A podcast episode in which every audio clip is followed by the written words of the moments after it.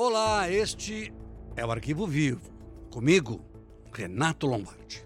E eu, Percival de Souza, nós dois juntos aqui contando mais uma história intrigante, mas você ficará bem informado. Hoje nós vamos voltar no tempo. Nós vamos para o ano de 2012. Isso mesmo, 2012, na cidade de Garanhuns, no agreste de Pernambuco. Parecem histórias inventadas, parecem histórias ali foram criadas, né? Alguém que sentou, resolveu escrever uma história como se fosse um livro de ficção, não, mas é realidade pura. Nós vamos falar da história de Jorge Negromonte, Isabel Cristina e Bruna Cristina. Os três, vocês vão recordar um pouquinho, bota um pouquinho a cabeça para lembrar, e quem não lembra vai nos acompanhar e vai saber exatamente que os três mataram pessoas, comeram carne humana e faziam bolinhos, empadinhas, coxinhas com essa carne. Pois é, ficaram conhecidos como os canibais e garanhos, exatamente isso. Quer dizer, eles matavam, esquartejavam, chegavam a guardar restos mortais numa geladeira, depois produziam coxinhas e salgadinhos cujos ingredientes incluíam a carne humana, que eles vendiam normalmente. Ou seja, muita gente comeu esses produtos sem saber o que estava ingerindo.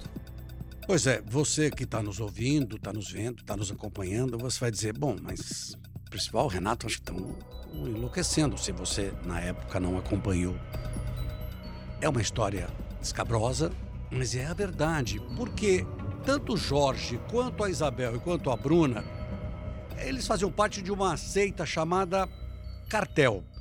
Essa seita tinha, olha só, na cabeça do cara que criou isso, que incutiu na cabeça das pessoas ali naquela região de Garanhuns, de que é, o cartel, que aceita, ela tinha como objetivo a purificação do mundo.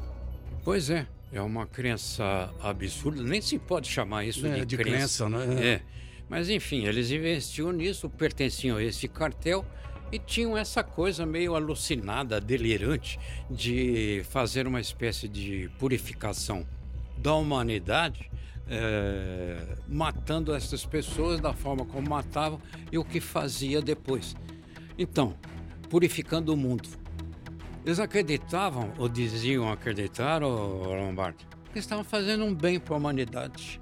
Esse era o espírito desse cartel. Que é uma loucura de alguém que curtiu isso. Quando eu falei que nós voltamos para 2012, porque em 2012 eles começaram a ser investigados. Que o primeiro crime, a primeira morte aconteceu em 2008, em maio de 2008. Depois, as outras mortes em 2012, quando eles foram descobertos. E por que, que eles foram descobertos e como foram descobertos?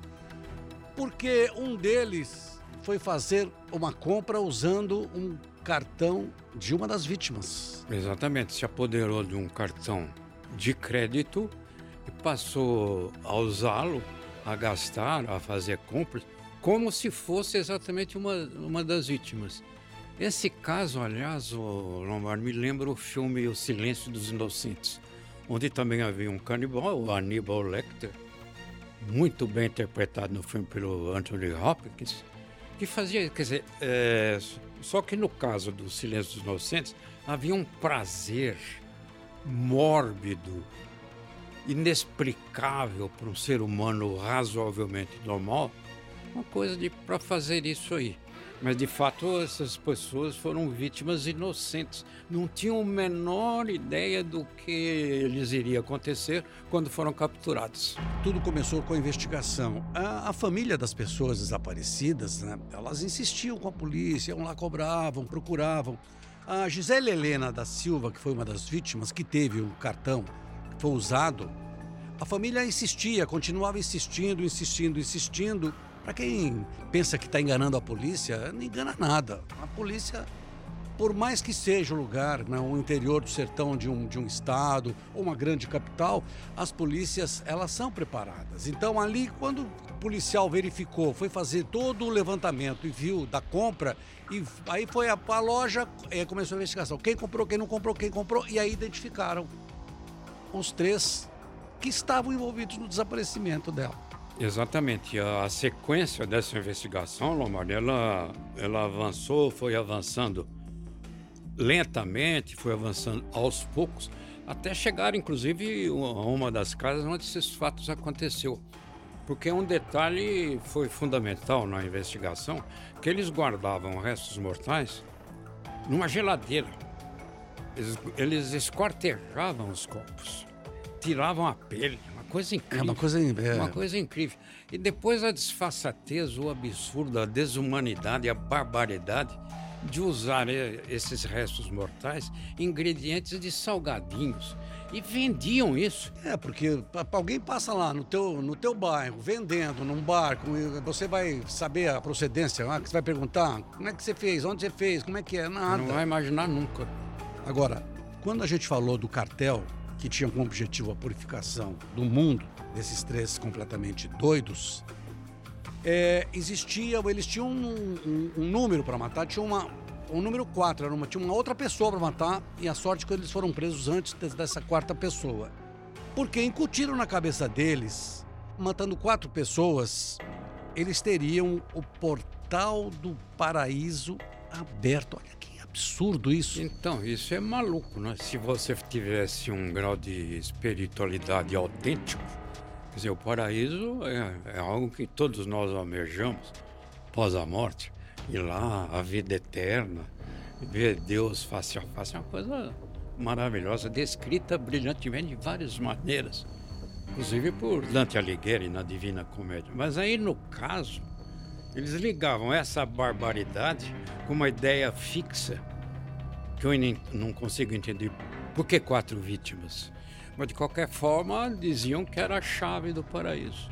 Quer dizer, eu mato aqui, sou bárbaro aqui e sou premiado lá em cima. Quer dizer, você percebe que então é, uma pessoa em sã consciência, na razão do seu juízo perfeito, na maneira como interpreta a vida, já vê que isso aqui é uma grande bobagem uma coisa, uma insensatez incrível, porque vem cá, como é que eu vou tirar a vida de quatro pessoas e vou entrar no paraíso que você acabou de falar? Mas mesmo assim, eles eles, tanto é que eles chegaram até o terceiro, a terceira morte, quando a polícia foi, foi, foi, por quê? A primeira morte aconteceu em 2008. As outras duas, depois na sequência, e a última foi em 2012, quando eles foram descobertos. Você percebe que passou um tempo e aí era uma coisa completamente alucinada de quem incutiu isso na cabeça dessas pessoas. Pois é, quem chefia, chefiaria esse cartel? Esse cartel da morte? Não se sabe. A impressão que eu tenho, Lombardi, é que eles demoraram até um pouco, foi meio sequencial, mas com um intervalo de Sim. tempo. Será que eles não fizeram isso para ver, caso por caso, se não seriam descobertos? se não seriam surpreendidos, se raciocinassem, ah, deu certo, vamos fazer de novo. Eu tenho a impressão que isso Será possa que ter... chegou, existia essa inteligência? É claro que a gente, a gente não sabe, porque ele, quando eles foram presos, eles confessaram as mortes, confessaram essa história do cartel, confessaram essa história que tinha da promessa que era, uma promessa de ir para o céu. Só que o que eu sei é que assim, eles foram presos, julgados, condenados o Jorge Negromonte e a Bruna Cristina foram condenados a 71 anos e a Isabel a 68 anos em regime fechado. Pois é, e o incrível disso é que uma das vítimas tinha uma filha que vivia com uma delas. Ela tinha, fez uma espécie de adoção, Você veja que absurdo, Dona Marta. Que ela escolheu entre as vítimas uma mulher mãe de uma menina que vivia na companhia dela. Se pode ser um negócio disso. E olha, eles continuam presos, claro, sem nenhuma dúvida. E, e, e quem sabe daqui a um tempo alguém vai entrar com recurso para. Ah, aquela história do bom comportamento, é, trabalhou, é, estudou, leu um livro, tem toda essa sequência. Para essa gente aqui, eu daria prisão perpétua. Você que está nos ouvindo e vendo, qual seria a sua sentença? Fica com você. Até a próxima.